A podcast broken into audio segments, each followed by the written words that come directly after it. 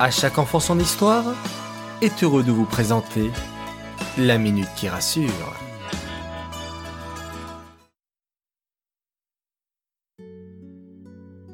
Coucou mes chers enfants, vous savez que c'est bientôt la fête de Rosh Hashanah? Quelle belle fête, n'est-ce pas? On s'habille avec de beaux vêtements, on mange des aliments sucrés, du miel, des gâteaux, des bons plats que l'on partage en famille. Mais vous savez aussi que l'on doit profiter de cette période du mois d'Elul pour se remettre en question. Oui, même vous les enfants, vous devez améliorer vos traits de caractère, vos midotes. Peut-être demander à votre entourage de ce que vous pourriez renforcer comme qualité et travailler comme défaut.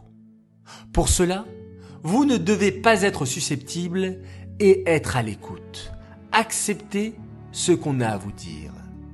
Si vous avez blessé des personnes, il est temps de se faire pardonner et de revoir son comportement pour ne pas refaire les mêmes erreurs. Parce que Rosh Hashanah, c'est une nouvelle année qui commence, alors nous devons être tout neufs et redémarrer à zéro. On peut dire aussi faire une mise à jour. Oui, comme les téléphones portables. On a tous des choses à travailler. Personne n'est parfait. Hachem pardonne tout même nos plus grandes fautes, du moment que c'est sincère et que l'on s'engage à ne plus recommencer. C'est une très grande mitzvah de se questionner sur ses propres défauts et d'essayer de s'améliorer. Vous pouvez même les écrire, si cela peut vous aider. Stella Thérapeute vous suggère de préparer un carnet de Rosh Hashanah où vous noterez tous vos objectifs de l'année et tout ce que vous voulez changer.